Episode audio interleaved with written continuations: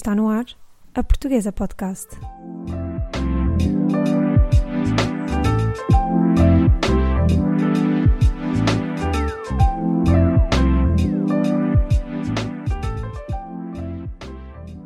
Olá e seja toda a gente bem-vinda a mais um episódio da Portuguesa.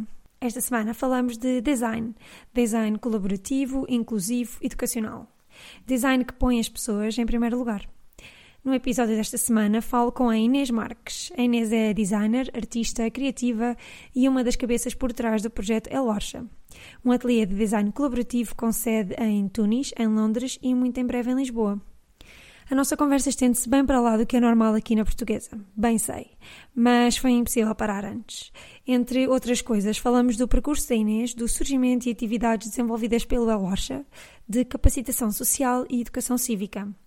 Espero muito que gostem da nossa conversa e fiquem desse lado. Olá Inês, eh, muito obrigada por teres aceito participar na Portuguesa. Eh, vamos começar a nossa conversa com a primeira pergunta que te faço hoje, eh, que é qual é o teu background académico e profissional? Obrigada, uh, Sara, pelo convite e obrigada por, achar, por achares que o meu, uh, o meu percurso é interessante e por me teres aqui no teu podcast. Basicamente, o meu background um, é em arte. Uh, eu tirei licenciatura de Arte e Multimédia, Performance e Instalação na Faculdade de Belas Artes de Lisboa.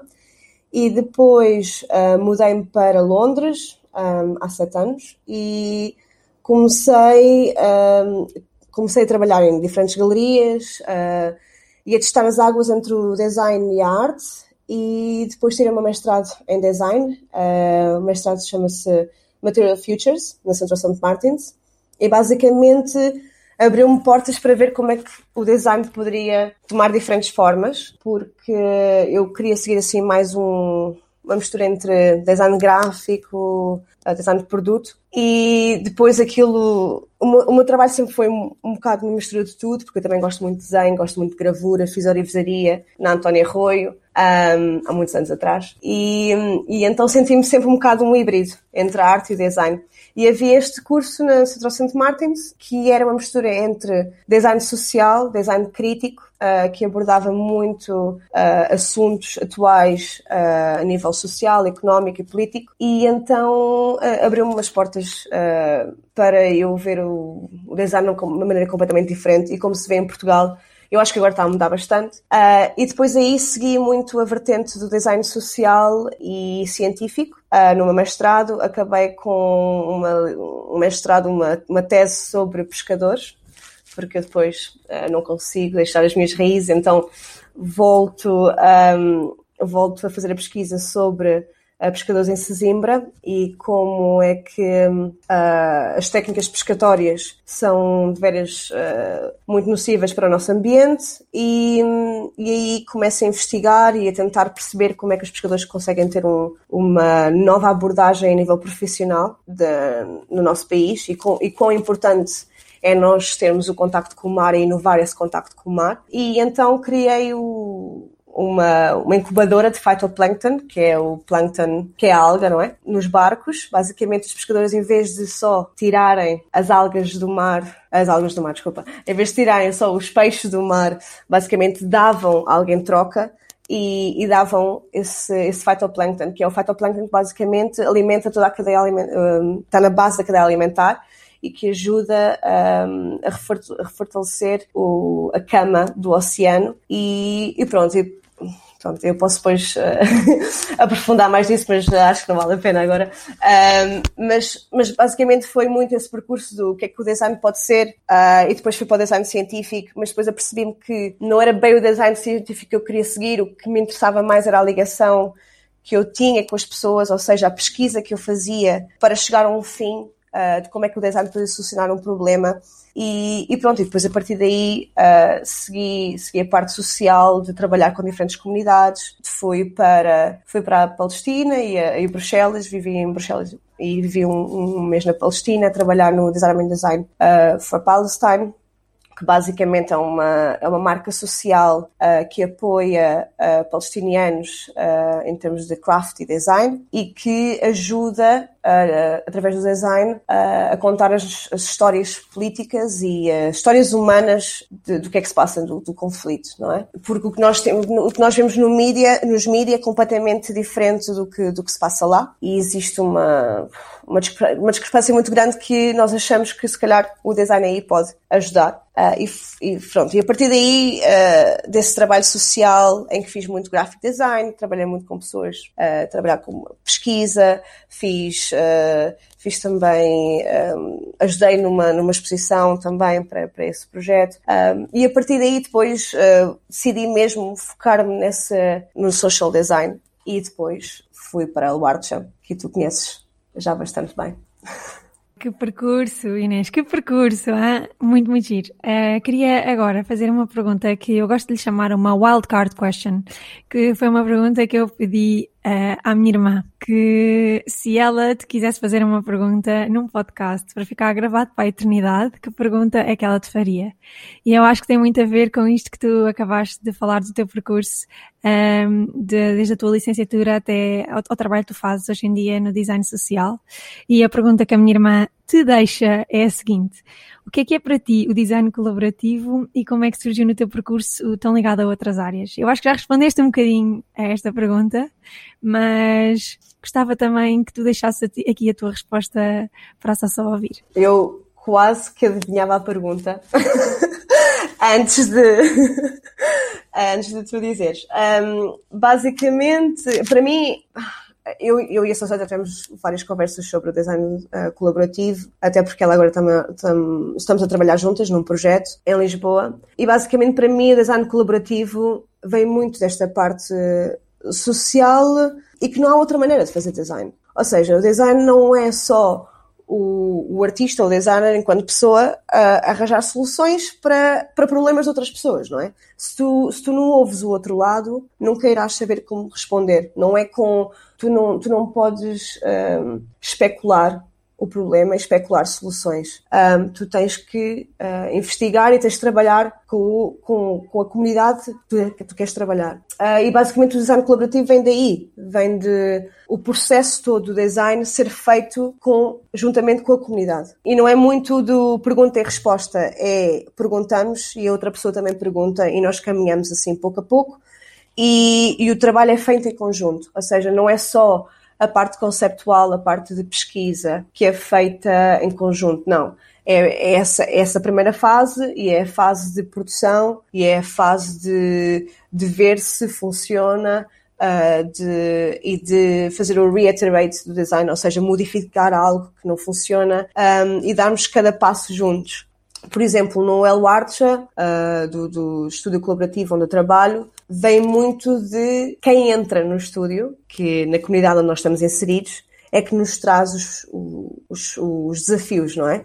Um, e esses desafios depois são analisados e são solucionados juntos. E isso para mim também dá-me um gosto muito grande porque é algo que eu faço, uh, fazemos juntos, não é? Não é só algo que eu faço uma entrega.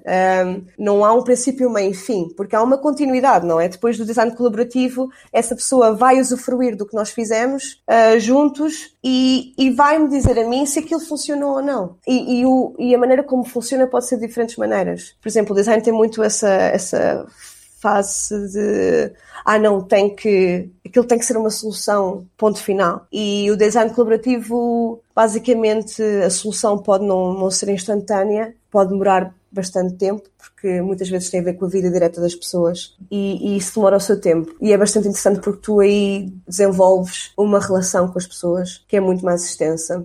E eu acho que tem um, uma, um valor acrescido porque basicamente não é algo que está separado do sistema, não é? É algo que trabalha com o sistema e que tenta mudar o sistema dentro do sistema em si. E também modifica muito a maneira como as pessoas veem o design. eu, não chego, eu não chego a uma comunidade ou a um grupo com quem eu trabalho e digo, ah, eu sou designer, porque não é isso, não é isso que eu, que eu, não é isso o meu objetivo. O meu objetivo é ser uma pessoa, em primeiro lugar, ser uma pessoa que está a tentar perceber o que é que se passa ali, qual é que é os, quais são os problemas que têm que ser solucionados, criar uma relação e depois construir algo juntos. É? Uh, e eu acho que é isso que é o design colaborativo.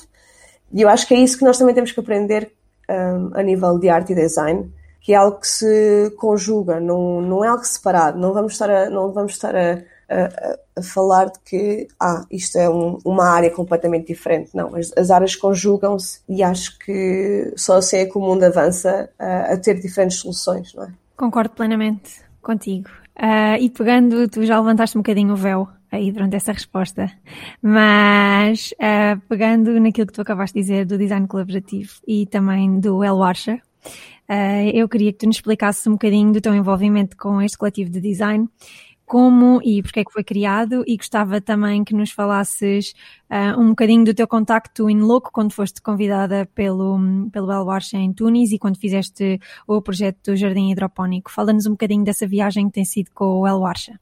Um, tem sido uma viagem muito interessante porque um, basicamente é um estúdio que está em diferentes locais, não é? Um, e e afeta diferentes comunidades. Uh, eu, eu tive o primeiro contacto com El Warcha através do Benjamin Perra, que é o fundador da Warcha em 2016, em, em Tunis, e basicamente começámos a trabalhar uh, em 2018 para um El uh, Londres. E esse primeiro contacto foi bastante interessante porque eu tinha acabado de chegar de Bruxelas, tinha acabado de ter aquela experiência que mudou muito minha maneira de pensar, uh, política e social. E, e basicamente vimos que a nossa maneira de pensar era muito semelhante uh, a nível do design social. E isto é muito importante, encontrar alguém que tu tenhas esse contacto tão direto, não é? É um contacto muito pessoal, é um contacto de trabalho que tu, tu pensas, ok, esta, esta pessoa pensa da mesma maneira que eu a nível do design e a nível social. E, e depois desse, desse nível uh, pessoal, não é? Uh, a nível de trabalho, El Arte correspondia completamente ao que, ao,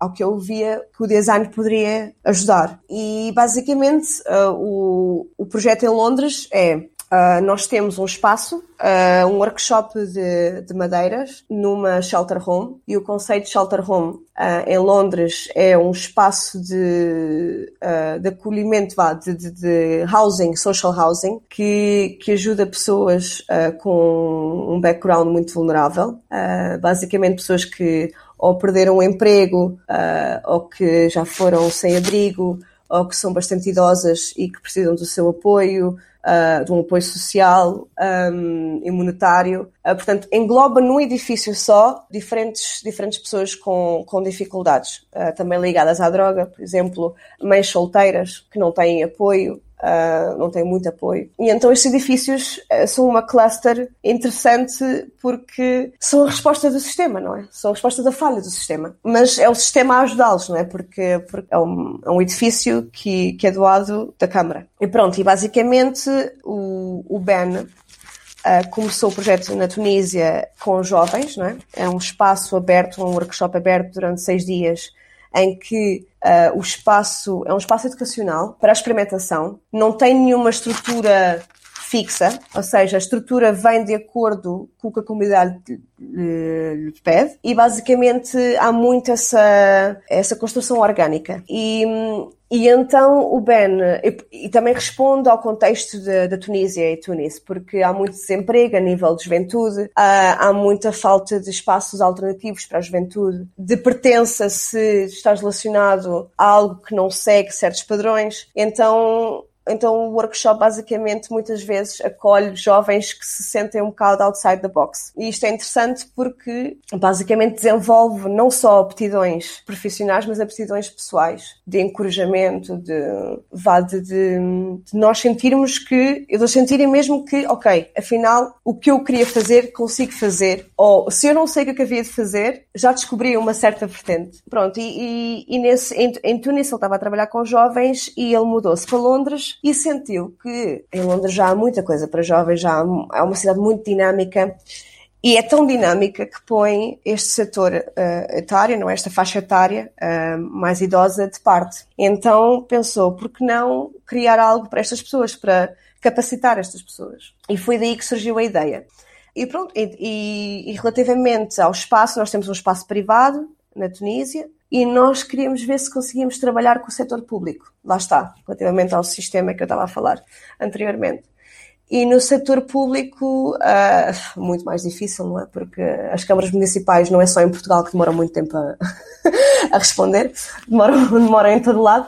E, e pronto, então o, o, ritmo foi muito mais difícil, mas, o, mas basicamente o que nós fazemos são workshops uh, por sema, semanais em que há várias vertentes. Ajudamos a arranjar algo que eles precisem dentro das casas deles, uh, por exemplo, a nível de mobílias, luzes, uh, qualquer coisa. E também damos workshops de madeiras e, e de, de arte no geral.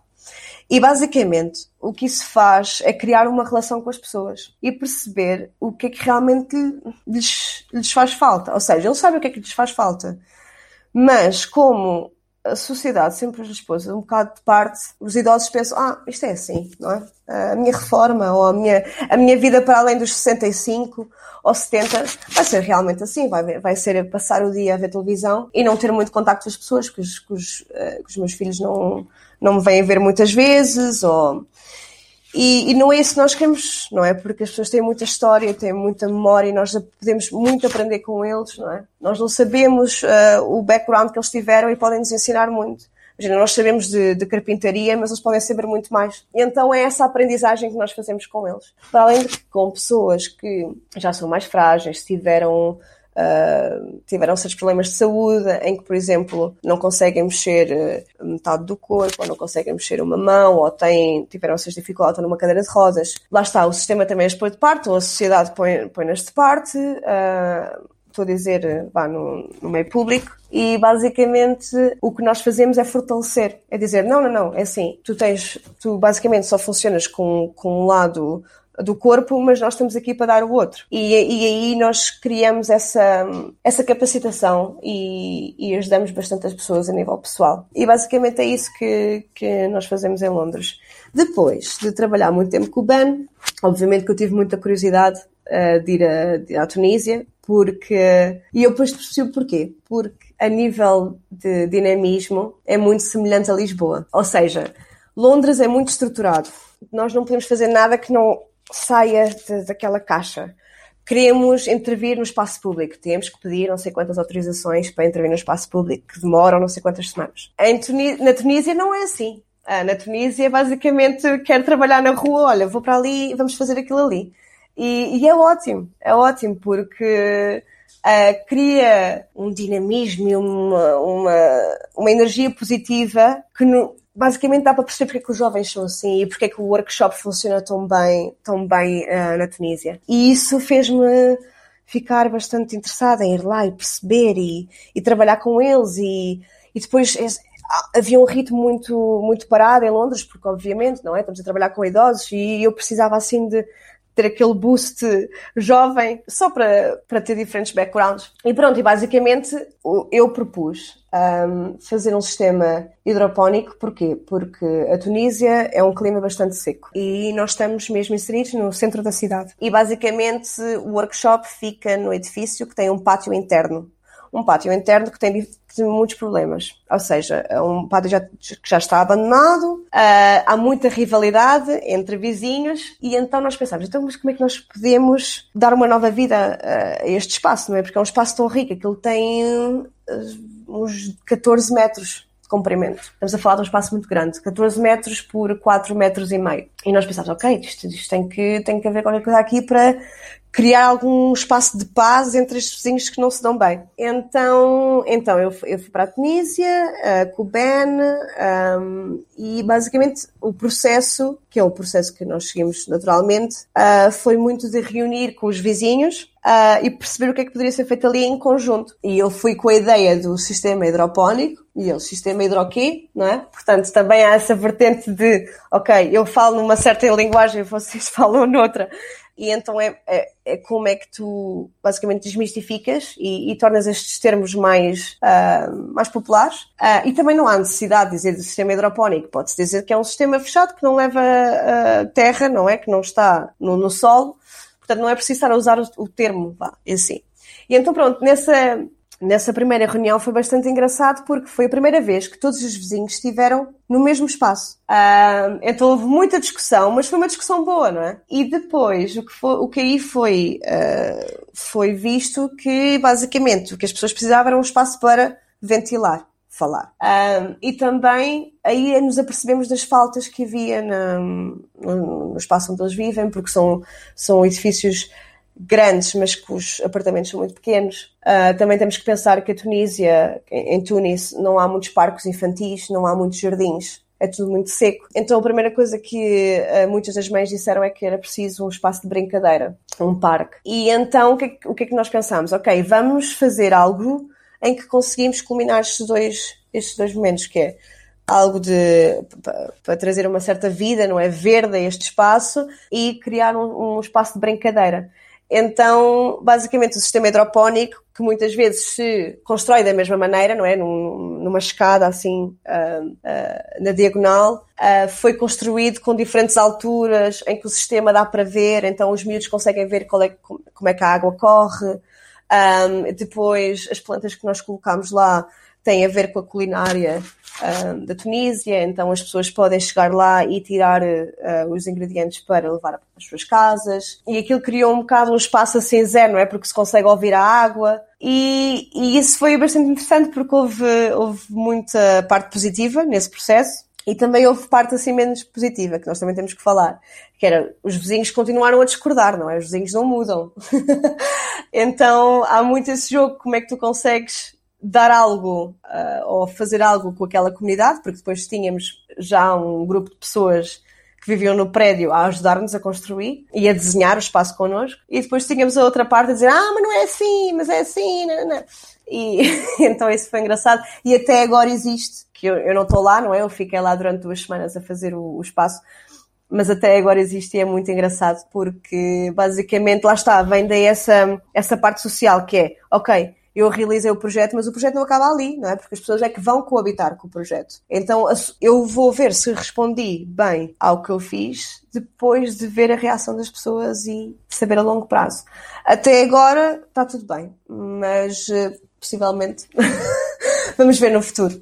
Que giro, muito engraçada. Eu acho que hum, estes projetos que tu acabaste de escrever trazem uma nova dimensão à palavra funcionalidade que dizem que deve servir o design, não é? Acho que acho muito, muito engraçado e acho e foi isso que me, que me apaixonou quando comecei à procura de mais informação acerca do, do El Warsha. Agora, como tu falaste, isto não é tudo um mar de rosas, não é? Portanto, uh, queria te perguntar, tu já referiste algumas das dificuldades que foram encontradas e que são encontradas diariamente em ambos os projetos, em ambas as localizações, mas eu queria que tu também nos dissesses uh, quais é que são as principais dificuldades que se põem a quando a implementação deste tipo de projetos como o El Barcha, de design colaborativo que querem intervir uh, no, no espaço público. Um, existem, existem diferentes uh, dificuldades. Por exemplo, a nível de engagement, uh, nós temos que perceber que não, não podemos cair de lado para quedas e achar que uh, as coisas vão correr suavemente, não é? Porque lá está, como eu referi anteriormente, tem muito a ver com as relações que tu tens com as pessoas. Uh, e, essas, e, criar relações demora muito tempo e é tudo numa base de trust, de confiança, não é? E então este, este processo demora muito tempo e muitas vezes não corresponde ao que tu achas que vai, que vai ser. Não é? Tu basicamente começas um projeto a contar uma história e a história no final pode ser completamente diferente. E tu não tens, tu não tens poder ou tu não tens essa, essa tal, ah não, isto tem que ser assim. E tu tens de estar bem com isso porque tu não estás a fazer aquilo para ti, tu estás a fazer aquilo para os outros. Um, e isso é muito importante e, e é uma das primeiras coisas que tens que perceber. Para além de que uh, tu vais com um certo objetivo e o objetivo depois no final pode ser completamente diferente. E depois, ao seguir este, ao seguir eh, este raciocínio, uh, as candidaturas e os orçamentos não seguem este raciocínio. E isto é uma grande dificuldade de coletivos, uh, que há muitos coletivos interessantes que, que, fazem projetos como, como os nossos, que seguem o mesmo problema que é os orçamentos, uh, tu quando te candidatas a um orçamento, o orçamento vem sempre durante um ano, três anos, vá, uma média. E nós sabemos que estes trabalhos comunitários demoram muito tempo a se tornarem não é, enraizados, a, a fazerem uma diferença. E esses três anos são completamente irreais, porque, porque muitas vezes tu, tu começas um projeto e, e só nos três anos é que começa a criar uma, uma sinergia, não é? Uh, por exemplo, na Tunísia, o projeto foi criado em 2016, mas eu acho que só passado dois anos é que começou a fazer sentido. E já foi bastante rápido o processo, porque lá está, porque vem dessa necessidade, não é? Eles, os miúdos tinham mesmo necessidade de um espaço para ir e, se, e serem criativos. Em Londres, por exemplo, eu comecei o projeto em 2018 e ainda eu sinto que ainda falta muito, que ainda falta muito da parte do engagement, não é? E da parte de dar aquele salto que é necessário para nós fazermos a diferença. Uh, eu e o Ben, nós analisamos muito o que nós fazemos. Eu acho que isso é importante também. Porque também não, não podemos deixar que seja só o processo a ser analisado por si. Nós temos que fazer uma, uma digestão, não é do que é que nós estamos a fazer e de como é que devemos agir, não é? Tal como em tudo, em todos os trabalhos. E basicamente, neste processo de trabalhar com idosos, é, eu sinto que o trabalho que nós fazemos é muito necessário e que nós criamos uma relação muito importante com eles por exemplo, mesmo depois da pandemia, quando nós não podemos ir ter com eles, nós tínhamos uma chamada, fazíamos uma chamada todas as semanas, duas vezes, duas vezes por semana, a todos eles para ter esse, criar, continuar essa relação.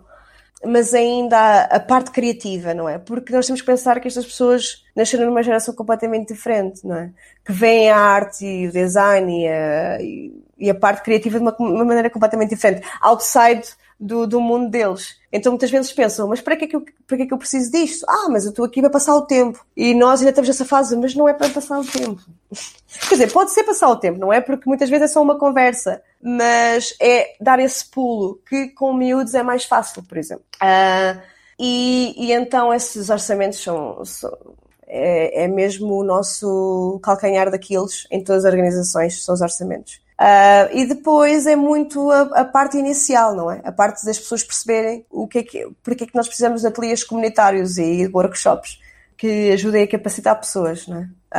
Uh, o porquê que tu estás a fazer isso? E eu, mas então, mas eu não posso só fazer mesmo porque quero dar uma oportunidade, não é? Que, tipo, eu só quero ser uma plataforma, só quero iniciar algo uh, e muitas vezes o, o, a sociedade ou o sistema ainda não está bem preparado para a maneira como, por exemplo, ateliês de arquitetura fazem projetos no, no, no espaço público há imenso tempo.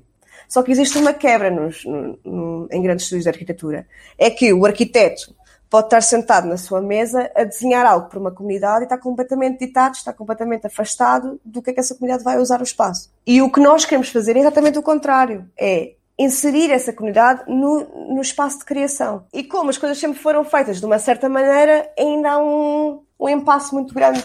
Como é que pode ser feito de uma maneira diferente? Uh, e pronto, e basicamente é isso. É, é, como é que nós temos que arranjar sempre financiamento para o ano e para o ano a seguir e para o ano a seguir. Portanto, nunca há uma estabilidade. E é até irónico que tu falaste que nunca há uma estabilidade quando o vosso uh, ponto principal de interesse é realmente capacitar, capacitar pessoas que também elas uh, sofreram de irregularidades quando pediram ajuda a quem tinham de pedir, não é? Muito irónico. Uh, de qualquer das formas, e quero passar aqui para perguntas um bocadinho mais filosóficas e metafísicas. Já percebemos que uh, o El Barça tem como objetivo uh, capacitar estas comunidades que às vezes não têm sítio para ser capacitadas, ou oportunidades, ou não tiveram, ou no caso dos jovens, às vezes nem sabem que têm. Portanto, vocês fazem muitas atividades nos ateliês de madeira, uh, o projeto muito giro que vocês têm em Londres, em que os idosos podem dizer o que é que está estragado nas casas deles e vocês ajudam a, a, arrumar isso. E esses projetos são todos muito, muito interessantes e há realmente um fio condutor que liga as atividades que vocês desenvolvem nos, nos dois espaços do, do El Barça. E pegando um bocadinho nisso, queria te perguntar para ti qual é que é a importância da educação pelo design? Eu acho, eu, eu acho que é muita, porque basicamente nós durante toda a nossa vida vemos a educação de uma maneira muito, um, muito linear. Ou seja, que a educação só acontecia na escola ou acontecia em casa e nós cada vez mais vemos que o mundo nos educa, não é? Então uh, há uma importância muito grande na educação no espaço público, por exemplo.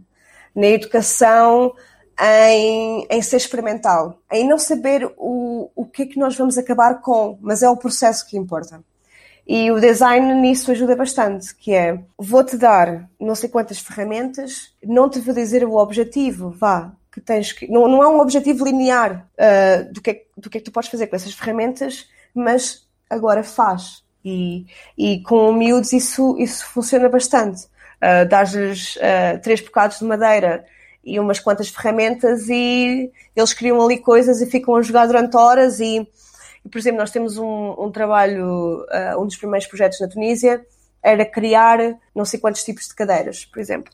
E nós dávamos um, uh, ah, uma, um set de paus de madeira com umas certas, com umas quantas placas e basicamente todos os miúdos acabavam com uma coisa diferente. Ou seja, o briefing, o, não é o chamado objetivo, porque pode haver um objetivo, pode não haver um objetivo, mas se eu disser que o objetivo é criar uma, madeira, uma, uma cadeira, mas não digo como é que vamos chegar à cadeira. Então há esse espaço todo criativo que é bastante, que é bastante importante. E lá está, isso também vai à parte da capacitação social, não é? E depois, essa, é, esse, esse acontecimento, não é? Esse, esse tal, esse trabalho manual acontece em grupo, mas acontece em grupo num espaço que está fora da, do, do espaço escolar, lá, digamos assim. Isso é muito mais a parte do El Archer. Mas, por exemplo, a nível de design, tem muito a ver com também, agora deixando também a parte mais educativa, mais, mais para crianças, uh, tem muito a ver com nós inserirmos no mundo real. Ou seja, uh, nós, estamos a, nós estamos a responder a uma situação que está a acontecer, não é? Uh, a um sistema, a, uma, a um problema social, económico, político. E basicamente abre-te portas à maneira como tu vais responder e dá-te diferentes métodos pontos de vista, não é?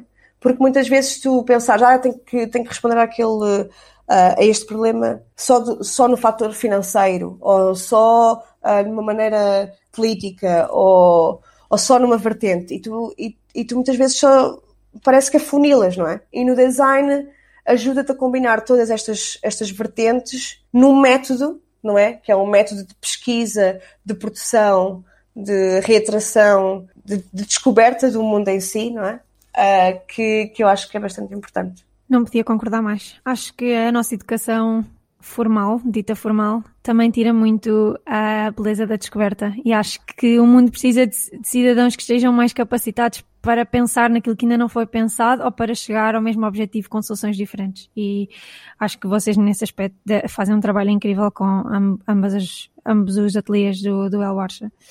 Um, agora queria te perguntar que eh, eu sei que tens como objetivo trazer o El para Lisboa. Em que estado é que está a implementação do projeto? O que é que tem andado a fazer? E que mais valias é que pode trazer a implementação do El em Lisboa para a comunidade onde tu queres inserir? Que eu também não sei exatamente qual é que é. O, eu assim, eu sempre quis trazer o El Archer para Lisboa, não sabia bem como, porque há muito tempo que eu já não, não vivi nesta cidade eu sei que, eu neste momento estou em Lisboa, um, e eu sei que Lisboa mudou imenso. E então eu não queria saltar e especular uh, como é que seria a melhor maneira. Mas durante o, o, este tempo de quarentena uh, e Covid, uh, surgiu uma oportunidade bastante interessante que o Covid trouxe uh, muito mais pessoas para, para a rua, uh, ou seja, pessoas que ficaram desalojadas com muitas dificuldades financeiras, para além das pessoas que já estavam na rua, não é? E nós sabemos que Lisboa uh, tem muitos sem abrigo. E então eu conheço dos, do, do, duas organizações que estavam a trabalhar nos uh, centros de acolhimento que foram feitos de emergência para responder ao Covid. As organizações são Ateliê Ser, do, do Bruno Marques, e, e o Projeto Latinha, do Diego Cunha. Uh, o Diego já era uma pessoa que eu conhecia, que trabalhou com, connosco uh, na Tunísia e, e, um, e trabalha muito em fotografia.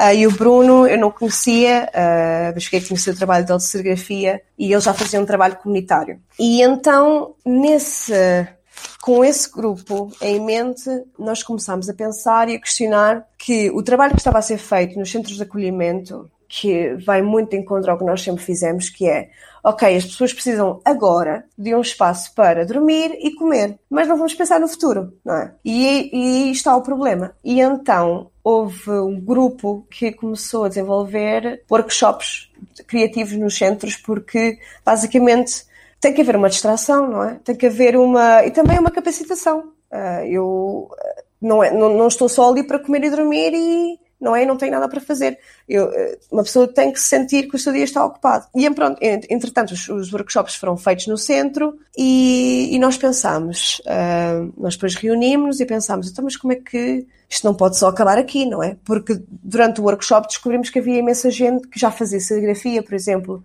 que tinha imensa aptidão criativa, que gostaria de continuar, que gostaria de criar a sua marca social. Pensámos, ok, esta oportunidade não, não, não, não podemos deixar ir assim, não é?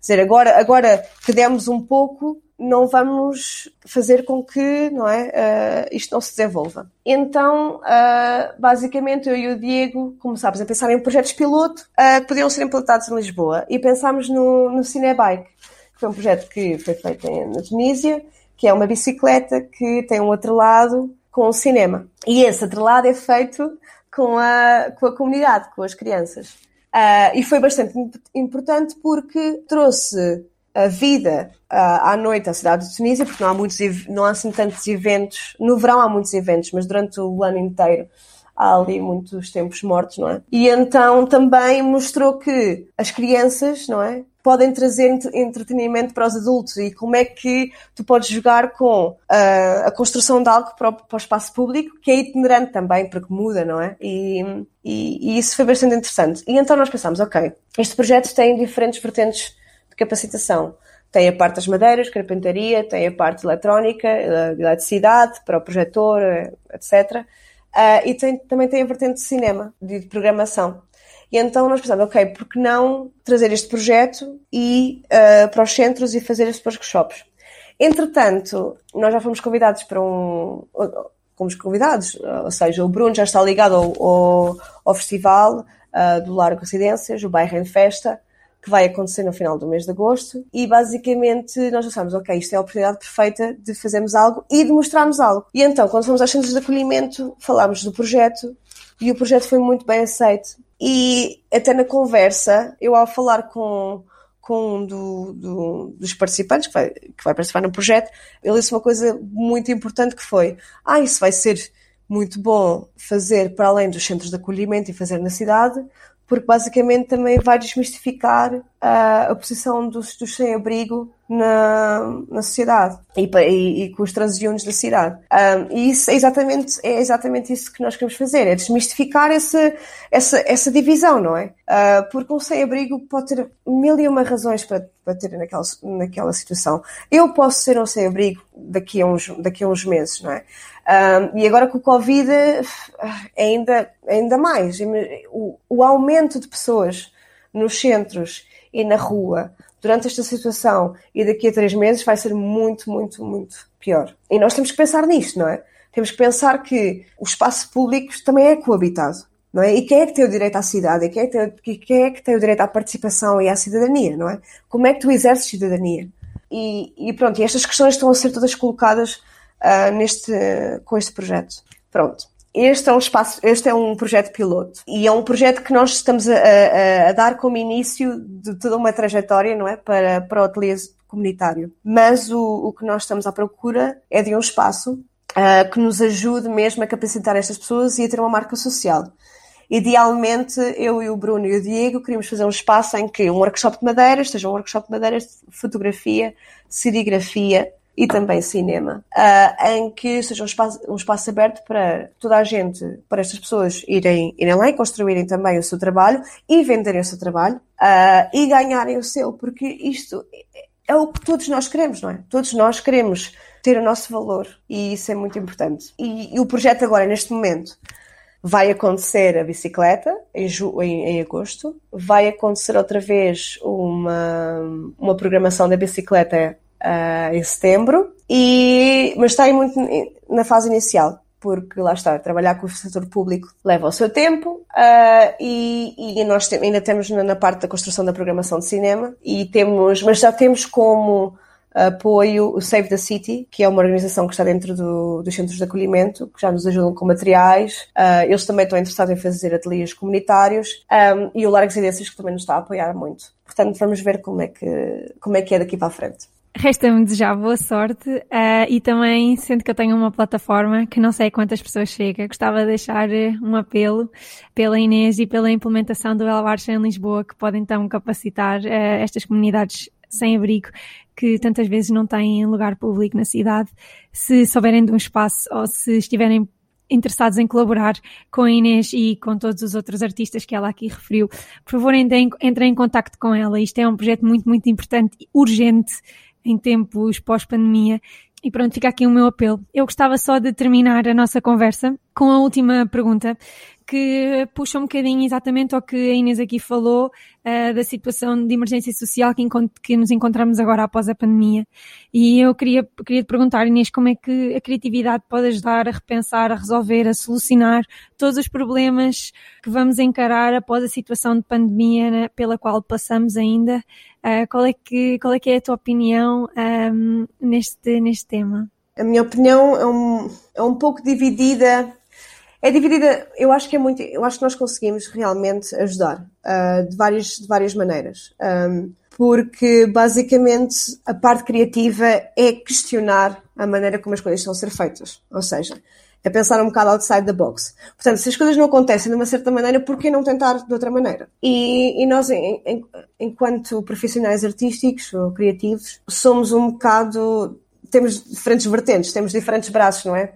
E, e basicamente podemos atuar de diferentes maneiras. E eu acho que isso pode ajudar bastante, ou seja, nós, nós não temos só uma maneira de ver as coisas. E então ajudar essas pessoas a ver e a pensar dessa maneira também e a dar-lhes voz também. Mas a, vo a voz está lá, a opinião está lá. É só, é só dar uma plataforma, não é? Para elas serem ouvidas. E muitas vezes também nós pensamos, então, mas, mas quem somos nós para sermos essa plataforma? Porquê é que não existe esta plataforma? Já, não é? Toda a gente devia ter, ter, ter, o direito a, a, falar, toda a gente devia estar eh, igualmente bem uh, posicionada na sociedade para falar. Um, mas o, a verdade é que, que, isso não existe, não é? Há uma discrepância social bastante grande. Uh, então eu acho que os criativos só devem e ajudar uh, dessa maneira por exemplo, agora com a pandemia, eu também pensei muito no que é que eu vou fazer, não é? Imagina, se, imagina, se o meu trabalho não, não dá de uma certa maneira, eu tenho que ser versátil o suficiente para fazer outra coisa.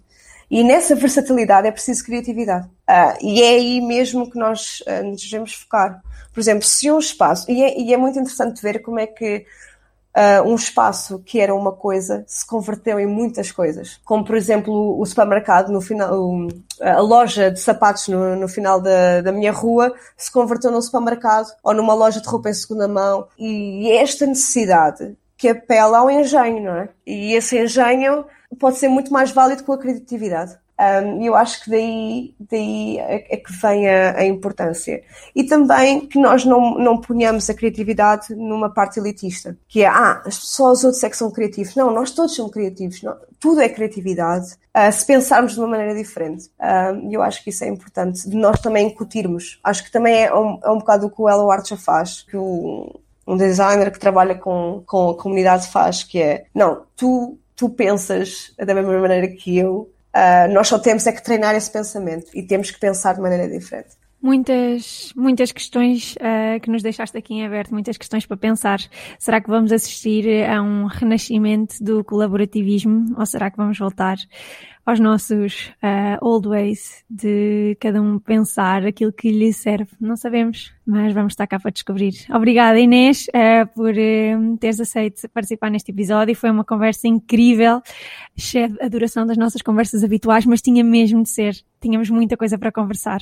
E queria te deixar um grande beijinho e toda a sorte do mundo para a implementação do El Warsha em Lisboa e também boa sorte para todos os outros projetos em que estás envolvida. Muito obrigada, Sara. Olha, obrigada mais uma vez por, por dares-me. Por, por, termos esta conversa, não é? E termos este tempo que vai muito para além do que, do que costuma ser. Um, e, e, boa sorte para tudo. Uh, e nos encontraremos em Estocolmo ou em Lisboa.